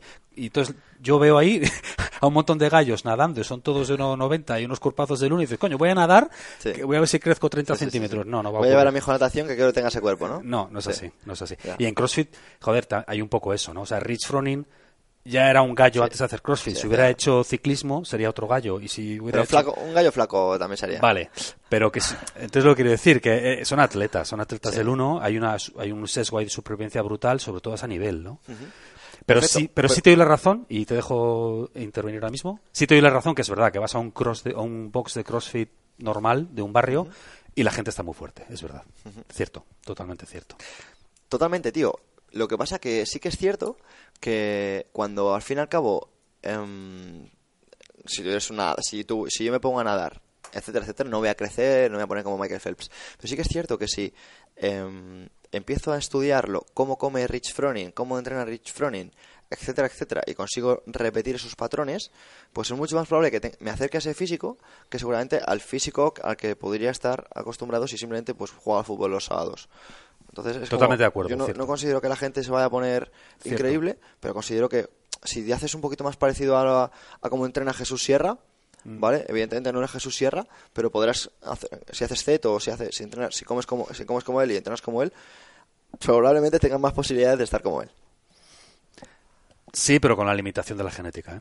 Vale. Es decir, que yo puedo. Pero bueno, pero vale, pero, pero sí es verdad. No, sí es verdad. Es verdad que, que yo cuando paso por box de CrossFit digo, joder, ves a gente fuerte, muy fuerte, es verdad. Es verdad. Aprovechando que no, es, que no es una entrevista, sino que es más bien una conversación y ya has sacado el tema de la genética tú, vamos a hablar de la epigenética. Jesús, ¿qué opinas de la epigenética? ¡Buah! Por encima, tampoco que... No, vale, por, en- por encima he dicho un cristiano. Hay quien, yo por ejemplo sigo mucho a un médico americano, que los que están en el mundo de la longevidad y la salud seguro que saben quién es, Peter Attia. Eh, bueno, Peter Attia no recomienda a sus pacientes hacerse un, un estudio genético, porque cree que es más dañino saber que puedes tener tal gen o tal variante de gen que te va a hacer propicio a tal enfermedad, el hecho de saberlo crea más daño que el beneficio potencial de prepararte para eh, intentar reducir la probabilidad de que realmente desarrolles eh, esa enfermedad. ¿no? Por ejemplo, el caso de Angelina Jolie hace un montón de años que se quitó los pechos y tal, se bueno, porque tenía el gen que determinaba que tiene una alta probabilidad de desarrollar cáncer de mama porque toda su familia, tal, tal, vale. Se ha visto que la que tus hábitos de vida y lo que piensas, hablando de las cosas que tú hablas tanto en tu podcast, tiene un efecto epigenético brutal. Y tú puedes tener ese gen, pero si no se manifiesta, digo, para los que no saben de qué va esto, y ahora me dices tú lo que piensas de esto, ¿eh? pero, o sea, los genes es como una semilla. Tú puedes tener la semilla del roble y la, puedes llevar en el bolsillo toda tu vida. Pero si no la pones en tierra, no la riegas, si no le das al sol, no va a salir. Entonces, tanto la semilla buena como la de tener una buena forma de pensar, la de tener un buen cuerpo, la de tener una buena actitud. Si la tienes, pero no la cultivas, no crecerá. Si tienes la semilla mala de tener la semilla que dice que es el cáncer de no sé qué, pero no la riegas, no le, no le da el sol y no le pones tierra, no tendrás el cáncer de no sé qué. O por lo menos, no, no tendrás, no. O por lo menos... No tendrás tan pronto. Tendrás una probabilidad muchísimo menor de tenerlo y efectivamente, y no tan pronto. ¿no? Entonces, yo creo que se le da demasiada importancia a la genética. Yo se la doy. Yo me he hecho análisis genéticos porque, bueno, haz, haz lo que digo, pero no hagas lo que hago. pero, pero, pero sin embargo, me lo tomo con mucha ligereza. Pero también tú eh, te dejas sesgar menos que a lo mejor otro tipo de perfiles. Hay, perfiles que su sesgo le, deja, le, condiciona mucho. Tú a lo mejor es un perfil que sí que eres capaz de disociar eh, qué información te afecta, cuál no, ¿no? Y también es un poquito de, lo que intento explicar en el libro. Pues para mí también, hablando de la epigenética, me gustaría sacar el tema de la somatización. Mm, qué bueno. Porque lo que sucede muchas veces es que la gente no es consciente del mensaje que se manda a sí mismo. Mira, yo soy una persona deportista, mi padre es una persona también muy deportista. Y luego tengo una madre que tiene, eh, que se supone que tiene buena genética, etcétera, pero que tiene fibromialgia, etcétera, etcétera. Y para mí, y cada vez más para ella, se ha dado cuenta de que esa fibromialgia se le ha generado su propia comunicación con ella misma y se le ha mandado el hecho de no hacer deporte y se le ha mandado eh, el hecho de, de ciertas cosas. ¿Me explico? Y cuando tú te hablas mal, cuando tú no te cuidas, cuando tú eh, comes mucho acidificante, etcétera, eh, inevitablemente te estás mandando un mensaje a tu cuerpo de enférmame, enférmame porque yo no lo valgo. En cambio, tú ves a otras personas que tú le ves y físicamente en la expresión corporal que tienen, mira, hace muy poco falleció Franco Columbo. ¿Ah, sí? Frank, sí, sí, el de Arnold, el compañero de Arnold. Hostia, pues hace poco todavía he visto un post suyo en Instagram. Ha, sido poco, poco, meses. no, no, hace poco ha sido, ha sido el mes pasado. Vaya, hombre, que era fisioterapeuta o algo así. Era, era osteópata, era eh, nutricionista, bueno, era, el tío era una máquina. Sí, sí, Pero el tío tenía una, una, una comunicación consigo mismo de soy el puto amo que muy pocas veces ha visto. Y era un chaval que levantaba muchísimo más que era muchísimo más levantaba muchísimo más que Arnold eh, era era súper fuerte era campeón de, Italia de boxeo, pero todo esto también tenía una comunicación hacia sí mismo y un respeto y una manera de comunicarse que luego eso lo, transmite tu genética lo transmite tu cuerpo si tú yo yo por ejemplo con mis atletas intento que Mm, de hecho, tenemos un cartelito en el gimnasio que es... Sí, porque los de CrossFit sois muy de carteles, ¿eh? Sí, somos muy de carteles, somos muy de carteles pero porque está, también, está muy ligado también el tema del coach, ¿no? Claro que sí, sí. Y es, tío, es, impecable con tus palabras. O sea, no digas no puedo, porque a lo mejor se convierte en realidad. Seguro que se convierte en realidad. Y, y, es porque realmente parece que no, pero todo ese ambiente externo se lleva a veces al gimnasio, ¿no? En plan de, no, yo no puedo, tal, pero tú dices no puedo, no realmente porque piensas que no puedes, sino simplemente porque estás buscando la palmadita que te genera esa serotonina.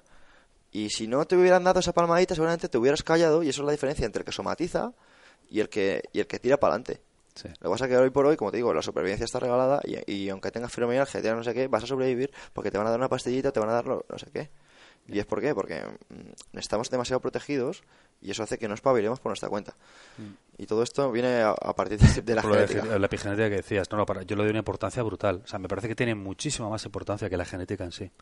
Oye, todo esto, tío, ¿por qué en el CrossFit siempre estáis en, en polígonos industriales? Yo es una cosa que no entiendo.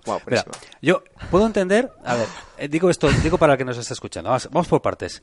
Yo entiendo que alguien haga un box de CrossFit en el, en, las, en el radio de Madrid porque en- tener un box de CrossFit en el centro de o un gimnasio al lado del retiro es carísimo, es ofensivamente caro, entonces no puede ser. Lo entiendo.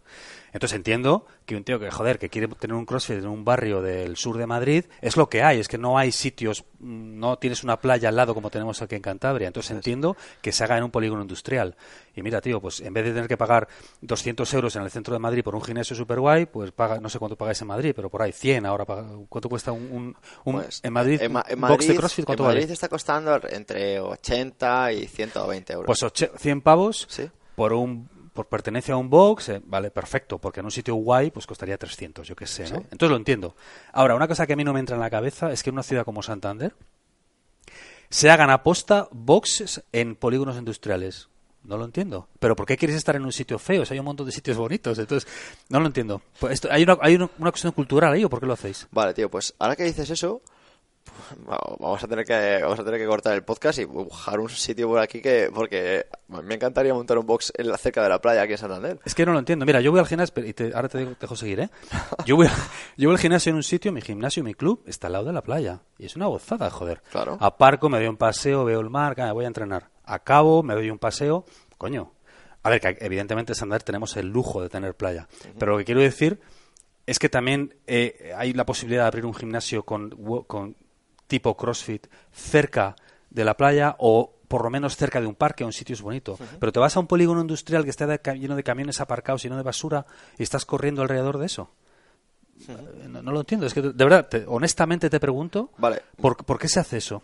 Vale, eso creo que es, es algo circunstancial porque realmente em, normalmente a diferencia de por ejemplo otro tipo de perfiles de negocio los boxes de CrossFit lo hace gente que realmente ama entrenar porque normalmente un gimnasio rollo de cadena lo suele hacer una empresa Sí. que tiene estamos hablando de cientos y cientos de miles de euros o cientos de miles de euros ¿no? entonces ¿cuál es la diferencia entre uno y otro? bueno pues que si tú tienes cientos de miles de euros em, vas a mirar dónde vas a poner esos cientos de miles de euros. Pero si por el otro lado tú tienes, em, no sé, solo 100.000 euros, por ejemplo, o solo 60, no sé, depende de, porque eres realmente un apasionado del deporte. Como que yo te puedo decir, yo cuando abrí mi centro, lo abrí por más o menos algo así, y lo abrí sin deuda y sin nada, o sea, quiero decir, y, mm, y, y era en un bajo de un, de un edificio en una zona pues bastante bonita cerca de un parque pero lo hice rollo de manera comercial porque era el sitio más fácil de, de crear una especie de clientela que conociera el deporte porque en ese momento entonces a lo mejor en 2015 la gente no sabía lo que era el CrossFit más en, en la zona este de Madrid a lo mejor en el centro sí pero la zona este pues ¿qué es CrossFit? la gente de hecho mi abuela sigue pensando que CrossFit son unos cereales entonces, entonces, Claro. estamos diciendo que eh, realmente el- la diferencia entre ese tipo de gimnasios que hay un tío detrás que pone pasta y lo quiero aquí es porque no quiere que esos cientos de miles de euros vayan a otro sitio y cuando un tío se gasta tal se gasta donde su eh, mm, donde puede mantener una inversión durante a lo mejor un año sin poner pasta porque no hay margen de error Ya, ya, ya. entonces simplemente creo que puede ser por cuestión monetaria eh, porque los perfiles que lo montan no son en grandes empresas suelen ser perfiles de autónomos Ya, ya. No, que, que lo entiendo, ¿eh? Y que, no, que eso lo entiendo. O sea, que no digo, cualquiera que me estoy yendo dirá, este tío es un gilipollas, tal, pero No, no, lo digo eh. porque, lo digo porque eso tiene sentido y ese argumento es totalmente lógico en sitios donde la- los valores inmobiliarios son muy caros. Entonces, joder, claro, te vas a un polígono, hay una diferencia brutal, ¿no? Claro. Entonces, eso repercute.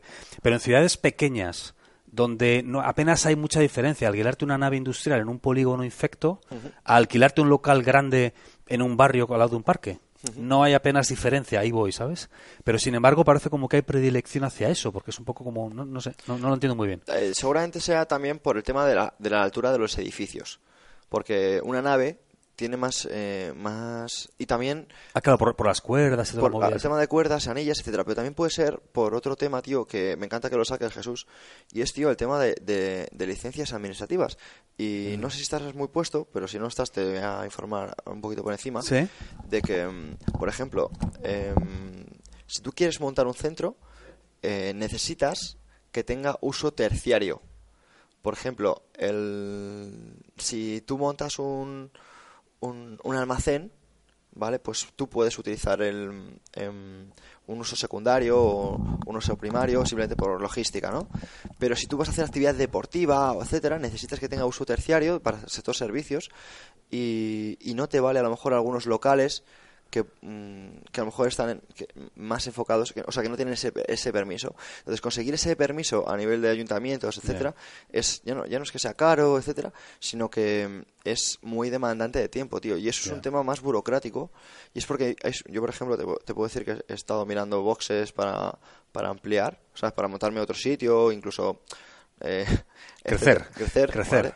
Y tío, em, el- los, los pueblos, las ciudades, tienen un. Incluso, incluso los propios polígonos tienen un porcentaje eh, destinado a, a, a estos servicios. Ya, ya, ya. Y, ese es- y lo curioso es que no tiene por qué ser un gimnasio, porque, por ejemplo, un parque de bolas, aunque no tenga nada que ver y, y los clientes sean distintos y no sea competencia, te está costando a nivel de espacio eh, ese uso de suelo de metros que realmente podrías utilizar para un gimnasio y realmente ya no puedes utilizarlo. Entonces, a lo mejor hay personas que a nivel burocrático lo quieren montar en sitios que jo- jo, tú lo, quieres, lo, lo estás comentando y no pueden porque a nivel eh, de ayuntamiento, a nivel administrativo, no les ceden ese, ese espacio porque no es ese, ese es uso de suelo. O sea, si alguien, algún arquitecto técnico le escucha esto, lo, lo va a explicar seguramente mejor que yo, pero básicamente que es que si a nivel administrativo no tiene esa, esa licencia, da igual que tú quieras montar o que tengas permisos o que tengas el dinero. Es que eso se tiene que votar en junta. Y realmente no tiene sentido porque eh, estamos hablando de que si yo lo estaba montando, Jesús, en un garaje en mi casa, ¿vale? O cualquier persona lo monta en un garaje, incluso, en- como tú estás diciendo, cerca de camiones, en sitios ruines, eh, ¿por qué no permitís que esto se haga en, en sitios mejores? Y es porque al final lo- la pasta manda y como, vi- como vi- vivimos tan intervenidos por todo, pues no se fomenta el libre mercado, se fomenta el paga primero y ya veremos después. Oye, ¿todo esto el CrossFit es lesivo o no? Muy buena pregunta, tío. ¿Correr es lesivo? Mucho sí. Muchos sí, y seguramente, y también te puedo preguntar, em, ¿hacer sentadillas es lesivo? Muchas sí. Exactamente, ¿verdad? ¿Y hacer peso muerto es lesivo? Muchos sí. Exactamente. ¿Y dominadas o muscle ups también son lesivos? Sí, pero bueno, por ejemplo, la dominada hay una limitación de las propias que puedes hacer, pero muchos sí también, todo es lesivo. Claro, para mí también... El veneno lo hace la dosis, ¿no? Exactamente. En eso estoy, estoy totalmente de acuerdo contigo, Jesús, porque creo que realmente el ejercicio en sí no es lesivo. Lo que es lesivo es eh, la persona que esté preparada para hacerlo, ¿no? ¿Entiendes? Porque si yo pongo a mi abuela, que es una mujer que levantarse del asiento... Ya le eh, cuesta. Ya le cuesta hacer deporte, vale, pero lo, que lo que pasa con esto es que muchas personas son sedentarias, se apuntan a CrossFit y ya piensan que ya, ya hacen CrossFit. No, no, chico, tú estás apuntado a CrossFit, pero tú no haces CrossFit. Me explico, porque ni siquiera tienes unas bases mínimas para entrenar. Porque si, la- porque si las haces, te vas a romper. Lo que pasa que en otros sitios, por ejemplo, no se sigue este principio y dices, sí, venga, tú haz esto, haz un snatch. O venga, haz esto. Ya. Ah, con menos peso, venga, hazlo. Chico, pero si no es capaz de, de, de saber lo que es una protracción o una retracción o una anteversión o una retroversión, le estás poniendo a la persona a hacer, a hacer ciertos movimientos que en la vida van a estar preparados para hacer. Yo creo, Pedro, tío, que en el mundo del fitness hay mucho mentiroso. Porque hay dos tipos de respuestas a cuando yo pregunto a la gente, porque yo me gusta preguntar mucho esto a la gente del bien. fitness, a la gente del fitness, ¿no? Qué qué piensa del CrossFit. Entonces están están los que directamente es que no te quieren mucho contestar y te dicen, bueno, hombre, pues eh, todo depende. Yo la verdad es que mi experiencia con la gente del CrossFit he tenido mucha suerte porque siempre he interactuado con muchos profesionales y mi experiencia ha sido buena. Yo creo que las cosas bien hechas, bien hechas están. Eso es un grupo y luego están los mentirosos. Ya. ¿Vale? Eh, yo creo, yo creo que hay mucha gente que, digo, por cerrando el círculo de lo que acabas de decir, yo creo que hay mucha gente que ha hecho mucho daño al mundo del CrossFit por querer pasar por caja. Buah, tío, gracias por decirlo. Te lo aprecio inmensamente. O dices tú el porqué o lo digo yo. Eh, Dilo tú, pero vamos, sí. Dilo, dilo tú, dilo tú que lo sabrás mucho mejor que yo. Pero eh, yo creo que ha hecho mucho daño. Eh, El que no sabe eh, lo que es el CrossFit y no ha entrenado en su vida, no tiene opinión clara. El que ha entrenado algo en su vida y se da una vuelta por ahí, ve cosas que son terribles. No en todos los sitios, no en todos los sitios, pero lamentablemente en el mundo del CrossFit la proporción de gente que hace barbaridades es mayor que la proporción de gente que hace barbaridades en otros sitios. ¿Estás de acuerdo ahí? Sí, y ¿sabes lo que pasa? Hablando un poquito de este tema, Jesús, que también se puede ser el tema del dinero, pero también puede ser el tema del dinero por otra, por otra parte. Mira, em, considero que yo, por ejemplo, hace unos meses di una charla en el INEF hablando de quién pierde cuando gana el CrossFit, por ejemplo, ¿vale? Buen análisis. Cl- claro, yo siempre intento explicar las cosas desde el punto de vista monetario, porque si hay dinero, eh, hay se, se ve un poquito de dónde nacen las cosas, ¿no? O sea, si tú ves, ¿quién gana cuando hay que pagar estas licencias? No sé quién. Ah. ¿Quién gana cuando...? Me explico, pues cuando ves las cosas desde un punto de vista monetario, se, expli- se explica y se expresa y se ve mejor, ¿no? Entonces yo decía, venga, eh, ¿a quién le interesa que CrossFit se vea como algo lesivo? Vale, pues yo veía, por ejemplo, entrenadores personales. Vale, si yo soy entrenador personal y cada sesión me cuesta 40 euros o se- o 50 euros o lo que sea, y tengo que dar al menos dos, tres sesiones semanales, estamos hablando que son 150 euros al mes o o 120 euros al mes por cuatro al mes, o 100 a la semana por, eh, por cuatro al mes, estamos hablando de que son 600 euros. A mí me interesa decir que una actividad que es como cinco veces más barata que yo y que puede tener un tío que sea profesional y esté llevando a esta persona bien, que eso es lesivo. ¿Por qué? Porque me están tocando el bolsillo. Eh, ¿quién, quién le interesa más? Pues es perfiles o empresas que se están dando cuenta, por ejemplo, empresas de máquinas de gimnasio. Si tú... Se están dando cuenta que está habiendo una migración, ¿no? De- Claro, hay una migración de que es mucho más barato un, eh, explicar cosas, ¿vale? Cuando realmente eh, es que es más barato eh, una, una barra con discos que tener una máquina, que tener unas, unas poleas. Que Una tener- no, 15 máquinas. Claro, yo- 15 máquinas, porque mira, Claro. yo soy, yo soy el dueño millonario y digo, ¿qué me cuesta más? ¿Estas 15 máquinas que las amortizo en dos años? ¿O en tres años? ¿O, o tener tres empleados toda la vida? Porque de todas maneras, digo, si tengo un low cost y tengo un empleado y le tengo catapún explotado por la mínima, porque no necesito ni que tenga el título ni nada, pues no me cuesta nada, no me cuesta más que lo que me cuesta el empleado, porque las máquinas hacen el trabajo, los van rotando, en una máquina no te vas a lesionar, Jesús. Tú estás así, o estás así, o estás así, o estás así, y no te vas a lesionar. ¿Cómo te lesionas? Cuando te sometes a estrés real. Entonces, lo que es barato, lo que es caro es mantener a un profesional o a dos o a tres que tengan que estar con esas personas, que es lo que hace que el CrossFit tenga éxito. Claro. Que, pero ¿quién, ¿quién se queja? Pues los profesionales, los, los empresarios de, de otro tipo de perfiles, porque son los que les tocan el bolsillo. Entonces, a mí me gusta siempre verlo desde el punto de vista monetario. Y sí que es cierto que también hay gente que utiliza el CrossFit pues, para hacer dinero también. Pero como todo, creo que es como, por ejemplo, cuando me hablan de la regulación profesional, Jesús. Cuando alguien me dice, ¿y tú qué opinas de que haya gente que sin TAFAD o sin INEF o sin MEF so- se- sean capaces de, de, dar, de ser entrenadores o ser entrenadores personales, no sé qué? Pues tío, pues igual que si son MEF, eh, tal, o NEF o lo que sea, o CAFID, me, me da lo mismo. ¿Por qué? Porque lo importante va a estar en los valores de esa persona. Si es una persona que tiene valores, va a dar igual que tenga el título que tenga, porque si no está preparado, no te va a llevar.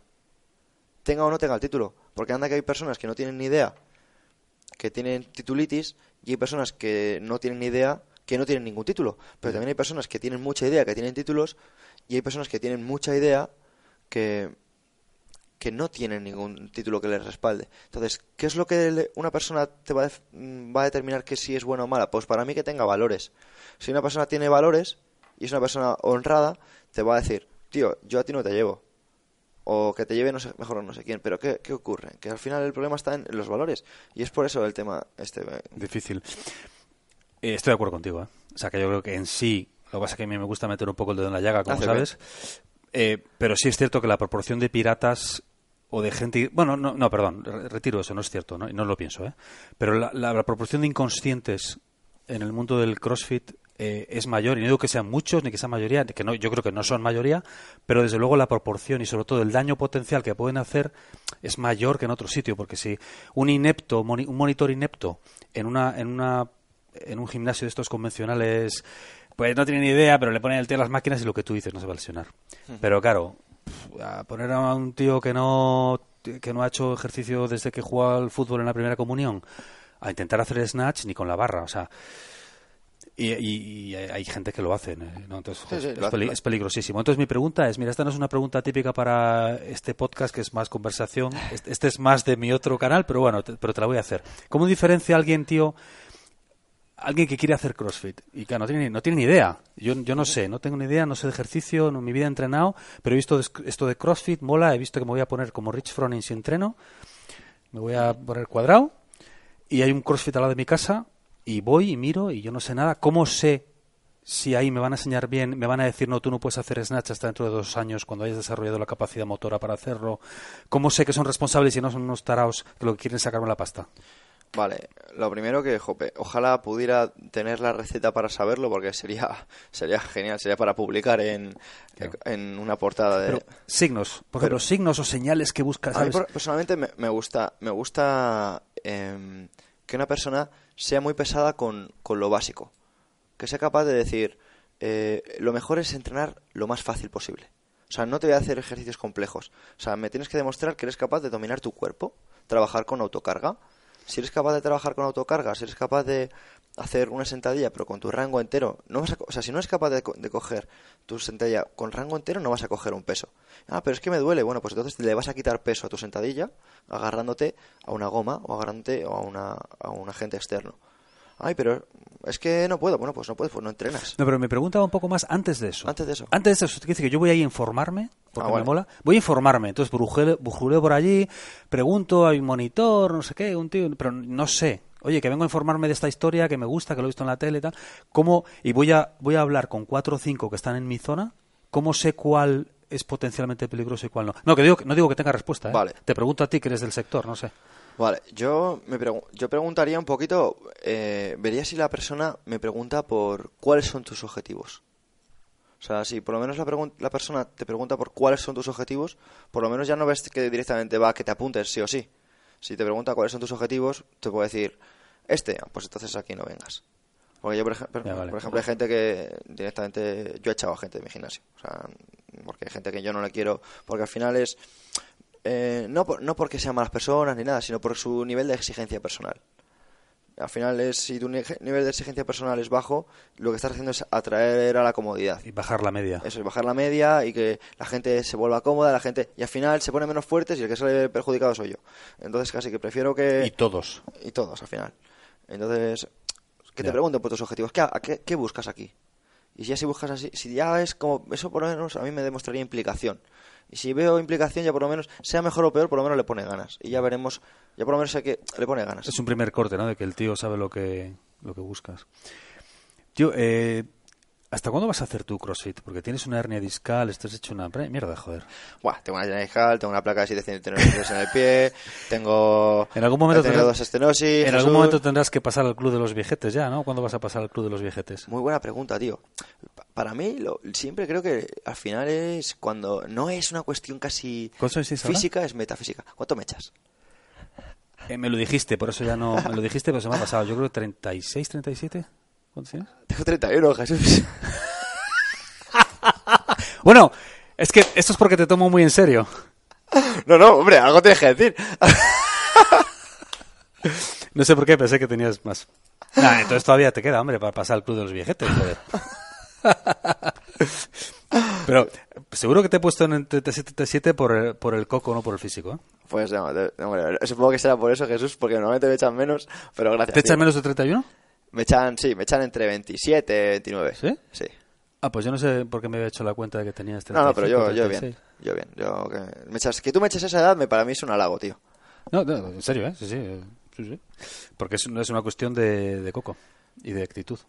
Pero no, ahora, pero aparte de la broma, entonces evidentemente no te vas a jubilar del CrossFit, pero te quiero decir, pero eh, ¿tú planeas seguir o, o has pensado alguna vez en eso, la forma de entrenar, vas a cambiar o qué? Vale, yo te puedo decir, macho, que sigo mucho tu canal y al final tú, hace, de hecho, muy poco compartiste un, un vídeo sobre longevidad en el que mencionabas, bueno, ¿cómo te ves con... con ¿Cuándo crees que vas a morir? Dice, "Con- era con 83 años. Dice, vale, ¿y cómo te imaginas con 82? Y era, pues yo me con 82, me imagino así, asá, me imagino moviéndome, me dice, ¿y a nivel mental, cómo te imaginas? Bueno, pues a nivel mental, pues me imagino con buenas conversaciones, hablando con mis amigos, bastante lúcido, con buena memoria. Dice, ¿y entonces por qué te vas a morir a los 83? Y no era como, bueno, pues... Entonces, yo me imagino, tío, ahora mismo eh, que, quiero mejorar todos los días y realmente, tío, después de lo que acabo de, pasar, que he pasado algo bastante traumático, en, lo que pienso es que no sé si voy a llegar vivo al, al- al año que viene, que eso ya, ya sé que es lo típico, que a lo mejor te puede decir cualquier persona, pero lo que pienso es que yo me cuido mucho. Y mm, a lo mejor no soy la persona que más se cuida del mundo, pero sí que intento saber cuántas calorías como, cuánto me muevo, si estoy estirando a diario, cosa que hago, si estoy entrenando a determinada intensidad, si mis pulsaciones eh, van a, a- en coordinación al esfuerzo que creo que realizo. Y, y si veo que eso es una constante, pues seguiré haciéndolo. Que por lo que sea veo que empiezo a tener eh, dolores, etcétera, pues veré si hay alguna un tipo de causa, porque normalmente la gente cuando yo escucho muchas veces a personas que no hacen deporte, es que yo no hago sentadillas porque me duele la rodilla. Digo, tío, Un clásico. claro, clásico. Por Digo, eso tú en la rodilla, porque no haces sentadillas. Precisamente digo, es que te duele la rodilla porque no haces nunca sentadillas, estás atrofiado. Claro. Y, todo, y, seguramente- y lo raro es que no te duela también la cadera, ni la espalda baja, ni el hombro, Claro. porque no te mueves. Y, lo porque peor no, es tiene- y no tienes tono muscular, entonces la rodilla no sa- la, la Claro. rótula está azul. sí. Bueno, Claro, incluso mira Jesús, tú que estás súper puesto en esto. El, el tema de, de andar descalzo. El tema de andar descalzo estamos viendo que es súper, súper práctico para, para, eh, para activar, tío, toda la musculatura de- del metatarso, del tobillo, de la rodilla. De... ¿Me explico? O sea, hay un montón de... Y de hecho, por ejemplo, yo estoy convencido de que el- tanta gente que es muy pesada con el tamaño de los gemelos. ¿Cómo se entrenan los gemelos? ¿Cómo se entrenan? Mira, yo estoy convencido de que si la gente andara más descalzo de niño, tendría mejores gemelos. Pero desde niño ya te están diciendo que te calces, te están diciendo que no hagas esto, que no hagas lo otro. No te- la gente no te es por, por- no te dice las cosas por exceso, tío, te las dice por defecto. Cualquier médico te va a decir siempre que hagas menos. ¿Por qué? Porque así no me mojo el culo. Digo, si te digo menos, así no me equivoco. Digo, no, camina, ve a natación. Normal, Si, vas, si caminas y vas a natación, jo- jodidamente te vas a lesionar. Cuando realmente casi que prefiero que te lesiones. Porque si te lesiones, por lo menos, por lo menos sabes qué has hecho para lesionarte. Pero si no haces nada, te va a venir la hostia sin que, te la, sin que la veas venir. Entonces, para mí personalmente, pues digo, eh, yo considero que voy a seguir un poquito estos patrones. Seguramente lo que reduzca sea la intensidad, pero bueno, hilando un poquito con el tema, a mí lo que me gusta realmente no es el CrossFit, es la calistenia. ah. Ya haces, pero ya haces bastante, ¿no? Porque yo veo tus historias, entonces como que combinas, ¿no? CrossFit Sí. con calistenia, haces yoga también, ¿no? Sí. Entonces, la, la yoga, la yoga, como dicen las mujeres, joder, se me van a echar encima ahora, de veras. Nah. Buena gente. Buena gente. Eh, yoga matutino y, y mucho calistenia, ¿no? Ya lo haces. Sí, tío. Pero, porque pero en el box también, ¿en tu box hacéis calistenia o no? en, en mi box tenemos calistenia y también tenemos yoga. Ah, qué bueno. y clases de movilidad. Porque, tío, a mí me encanta una frase que es eh, young as young as your spine, ¿no? Eres, joven tan, cuanto más joven sea tu espalda. Si tu espalda no es joven, no eres joven. Yo, por ejemplo, estoy llevando a- a mi- ahora mismo en entrenamiento personal a un- una persona que no puede, por su dimensión, hacer ningún tipo de trabajo de, de flexión de columna, tío. Por obesidad. Con 51 años. Por, sí, por obesidad. Por obesidad, sí. Y es más, es un, con 51 años es un tío joven. Joder. O sea, es un tío joven, además un tío que, que le va bien, un tío que... ¿Me explico? Y, y- Le va bien en un aspecto. le va bien en un otro aspecto. no, porque si no puede hacer... Claro, eso es. Y, y la cosa es, tío, que a, a mí me, me da mucha rabia que, que, que la gente no tenga en cuenta de que su lo que pueda mover su espalda determina lo joven que es. Y esa persona a lo mejor tiene la, la, la vejez de un tío de 80 cuando vemos, te vemos a ti, por ejemplo, que tienes la juventud de un chaval de 20. ¿Por qué? Porque te cuidas, porque es, eh, haces cool Jefferson, porque le das la movilidad a tus articulaciones y a tus tendones. Y, Y porque sigo a Motion Me en Instagram. es- exactamente, porque sigues a Motion Me en, en redes sociales. Sí, no, es verdad, sí, sí. Y, y es eso, ¿no? Entonces, eh, yo considero que siempre que esa progresión de, en calistenia, la, la espalda sigue funcionando, la calistenia, eh, lo que es el control del cuerpo, la belleza del movimiento, el virtuosismo, porque el CrossFit pues suena muy bien, pero CrossFit, o al menos lo que Glassman, que es el, el creador... Glassman. Gla- Greg Glassman es el creador de CrossFit. Ah, vale. Y uno de, las, uno de los principales ¿Ese mantras... no es el Dave Castro ese o ese es otro? No, Dave Castro es el organizador de los CrossFit Games. Ah, vale. O sea, digamos que por un lado está eh, Gers Glassman, que es el, que está, es el creador de CrossFit, que era preparador de, pues, de fuerzas especiales, de, lo- lo- de los Navy SEALs, de gente allí de, de Estados Unidos y que utilizaba CrossFit para prepararles, y creó esta disciplina. Y luego, y- pero luego también, también está metido en, en guerras contra Coca-Cola, con el tema del azúcar, con que es un tema ya politiqueo. Sí. Y luego está Dave Castro, que es el, el organizador de los CrossFit Games, que Ah, vale. es el que, digamos, prepara los entrenamientos, el que tiene, digamos, la voz mediática, porque digamos que como que al final como es marketing, ¿no? Uno quiere que se encargue de la parte de, de health, CrossFit Health, de salud, de esto es para todos, etcétera, que al fin y al cabo para mí es marketing, ¿vale? Porque no deja de ser un negocio. CrossFit es una marca que, tío, cuesta 3.000 dólares al año solo llamarte CrossFit. Eh, y luego por otro lado tienes la parte de comercial deportiva, la de rendimiento, la de las marcas, la de la publicidad, la de bebidas energéticas, la de tal, que es la que lleva Castro. Vale. Que es el, el acuerdo con Reebok, el acuerdo con el otro, el acuerdo con Rogue y tal, ¿no? Exactamente. Ya, ya. Entonces, volviendo a la calistenia, estás haciendo más calistenia cada vez, dices. A mí, Sí. me, atra- a mí me atrae mucho, ¿eh? No, no hago gran cosa, hago un poco de anillas y Ya enredo. te veo. Te veo que le das mucha caña a los hombros y las anillas y Sí, por la movilidad articular y tal. te eh. cuelgas y aguantas colgado Sí, con tu como- pesita. Como dice, que dice Ido Portal, que a mí no soy gran devoto de Ido Portal, pero dice una cosa que me parece muy inteligente, ¿no? Que dice que la, la pierna necesita intensidad y el hombro movilidad. Y es muy cierto, ¿no? Sí. Es muy cierto. Por eso hago tanto ejercicio de hombro, me cuelgo y tal. Y la verdad es que hago menos de lo que mm, me gustaría o debería hacer, porque, bueno, también el, el día tiene 24 Sí, horas y, hay que priorizar. Pero creo que con el tiempo voy a hacer más cada vez. Me parece bien. Voy a hacer más porque además, sí, me gusta, además me gusta mucho lo que hacéis, me gusta mucho lo que... Lo bueno que tiene la calistenia es que, la, a diferencia del CrossFit, lo que se busca no es la intensidad, Claro. es el virtuosismo. Es hacer lo, lo fácil, bonito. Me explico porque, por ejemplo, tú ves cómo es una dominada, ¿no? Y una dominada puede ser un ejercicio, pues, que no pasa ni pincha ni corta, pero también puede ser un ejercicio precioso. Y todo va a depender de cuánto le hagas. Y si eres capaz de gestionar eh, cómo lo haces, pues cada vez vas a generar mejor conexión de tu sistema nervioso, mejor conexión, lo, lo que comentamos al principio de- del podcast. Sí, propiocepción. Eso es, sí. conciencia corporal. Y no solo en una dominada, ¿no? En una dominación, que es acabar como lo que se llama más el up, ¿no? Ahora en Sí, CrossFit. Eh, movimientos de anillas, movimientos de estabilidad, movimientos de sentadilla a una pierna.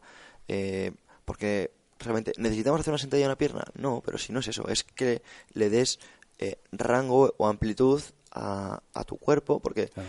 llegará un momento que realmente no puedas hacerlo porque se te está acabando el tiempo y digas, joder, pues al final me voy a morir y no he hecho nunca un espagaz. O al final me voy a morir y no he hecho nunca un muscle up. O al final me voy a morir y nunca he hecho el pino sin pared. Y, y tío, como diría Sócrates, ¿no? no hay nada más triste que llegar a la vejez sin conocer la belleza que puede alcanzar tu cuerpo. Y es algo, por ejemplo, que la calistenia, para mí, de- enseña a la perfección. Porque el CrossFit al final es más eh, lo que tú decías, ¿no? Más competitivo, Es competitivo, un rollo. como- Hombre, es la- comunidad, es, Claro. eh, es ese rollo, ¿no? Pero esto es más salud, es más, Ya. lo hago por mí mismo y porque yo quiero y es mi tiempo para mí. Igual que, por ejemplo, vosotros os dedicáis en, en vida potencial a, a la gente, ¿no? A, a que se cuiden, a que dediquen tiempo para sí mismos, a que se hablen bien, a que coman bien, a que descansen bien, a que, que me cuenten hasta las horas que descansan y cómo descansan. Que a mí me parece fantástico. Pues dedícate y a lo que, lo que entrenes, no te, no te centres en hacer una máquina, tío. Que tienes una máquina perfecta aquí y la puedes explotar. Además, a mí, a mí me atrae también porque, o sea, yo sí entre- hago, o sea, hago fuerza con intensidad casi a diario, pero es cierto que también quiero ir gravitando cada vez más a ese tipo de trabajo porque eh, es cierto que la calistenia es mucho menos exigente desde el punto de vista del sistema nervioso, erosiona mucho menos y con la edad, o sea, eso ya es, es un bien precioso, ¿no? Es un bien preciado. Eh, porque, bueno, pensamos que la energía es ilimitada, pero no es ilimitada. O sea, la carga alostática es la que es y el estrés. Y no, me mola, me mola lo que haces. Te voy a seguir con más detenimiento ese tema porque me parece que... Pues mira, ahora que lo sacas, tío, justo ahora vamos a sacar un, un curso de calistenia. ¿Ah, sí? Sí, tío. ¿Ah, sí? Sí, tío, o sea, eh, lo que pasa que, bueno, a ver, todavía no lo, no, lo veo- no lo voy a sacar, pero ya está hecho. O sea, o sea está terminándose, está, quiero decir, está hecho. Un está- curso online. Es un curso, sobre todo, para de, de iniciación a, a intermedio, y estamos terminando ahora el de intermedio avanzado. Y justo esto es porque, mira, ahora mismo, como te digo, em, nos estamos dando cuenta de que sí, CrossFit está muy bien, eh, da mucha caña, pero la gente quiere dominarse. Porque em, es lo que decimos, sí, tú puedes a lo mejor subir un- más el up y hacer así, meter un poquito el hombro y queda un poquito feo, pero a que te gustaría hacerlo a cámara lenta y sentir que eres ¿Te capaz... puedo hacer una reflexión? Cuéntame, tío. Eh, Digo, para, eso, para si le vale para alguien. El CrossFit es hacia afuera y la calistenia es introspección. 100%. Sí, sí. Y no es que sea hacia afuera en sentido negativo de mostrarte, sino que es algo expansivo, es algo vamos a hacer esto, ¿no? Sí, sí. Y la calistenia es como voy a hacerlo bien, esto es para mí, control Sí. del cuerpo. Y yo te digo que mm, yo estoy muy metido en el mundo del CrossFit, no, no en el mundo del CrossFit de competición, que lo he visto muchas veces, pero intentan que sea bonito y realmente no, porque vale en CrossFit vale todo. O sea, tú lo ves a veces y ves gente que eh, en un pistol, que es lo que decimos, una sentadilla en la pierna, ves que levantan el talón, que pues, justo, tío, estás escuchando que es súper lesivo, que te, está, que te puedes hacer daño, que tienes encima un montón de atletas detrás para lo que eres una referencia y lo sigues haciendo porque al final es una competición y quieres ganar, etcétera. Pero claro, luego van en el gimnasio y llega el tío que no, no está tan preparado y, y que encima no, no cobra, sino que paga por entrenar y lo quiere hacer también así. Y a mí personalmente, pues para las personas que realmente quieran mejorar y quieran superarse, pues les digo, mira tío, ¿te gusta CrossFit? Vale. Pero como no entiendas todo lo que tiene la calistenia para ofrecerte y no, no lo respetes, no vas, a, no vas a saber lo importante que es realmente. O sea, y es por lo que digo que a veces las personas deberían lesionarse. Porque si tú no te lesionas, tú estas cosas no las ves. O sea, eh, es lo que te decimos de la sobreprotección, ¿no, tío? O sea, Ya. y te lo dice un tío, yo, que me ha pasado de todo, Jesús, y aquí estoy, ¿vale? Y, y, y gracias a lo que te decías, una, una hernia por acá, el hombro por allá, el codo por acá, Sí, que vas, a, el- vas a un pie- aeropuerto, vas a un aeropuerto y aquello pita por todos lados, ¿no? Exactamente, tío. Y, pero sigo estando, sigo estando muy sano porque son lecciones que intento transmitir a mis atletas. Es decir, mira, tú, sí, está genial que te lesiones, pero que te lesiones porque tú quieres, porque estás, porque conoces los riesgos. A mí, lo que yo no entiendo es la gente que, es, que, que no conoce los riesgos y, y va ahí. ¿Me explico? Eso, eso es lo que yo intento in- eh, transmitir. Es decir, tío, si lo haces, que sepas que te va a pasar esto. Porque así es como el sentido de responsabilidad.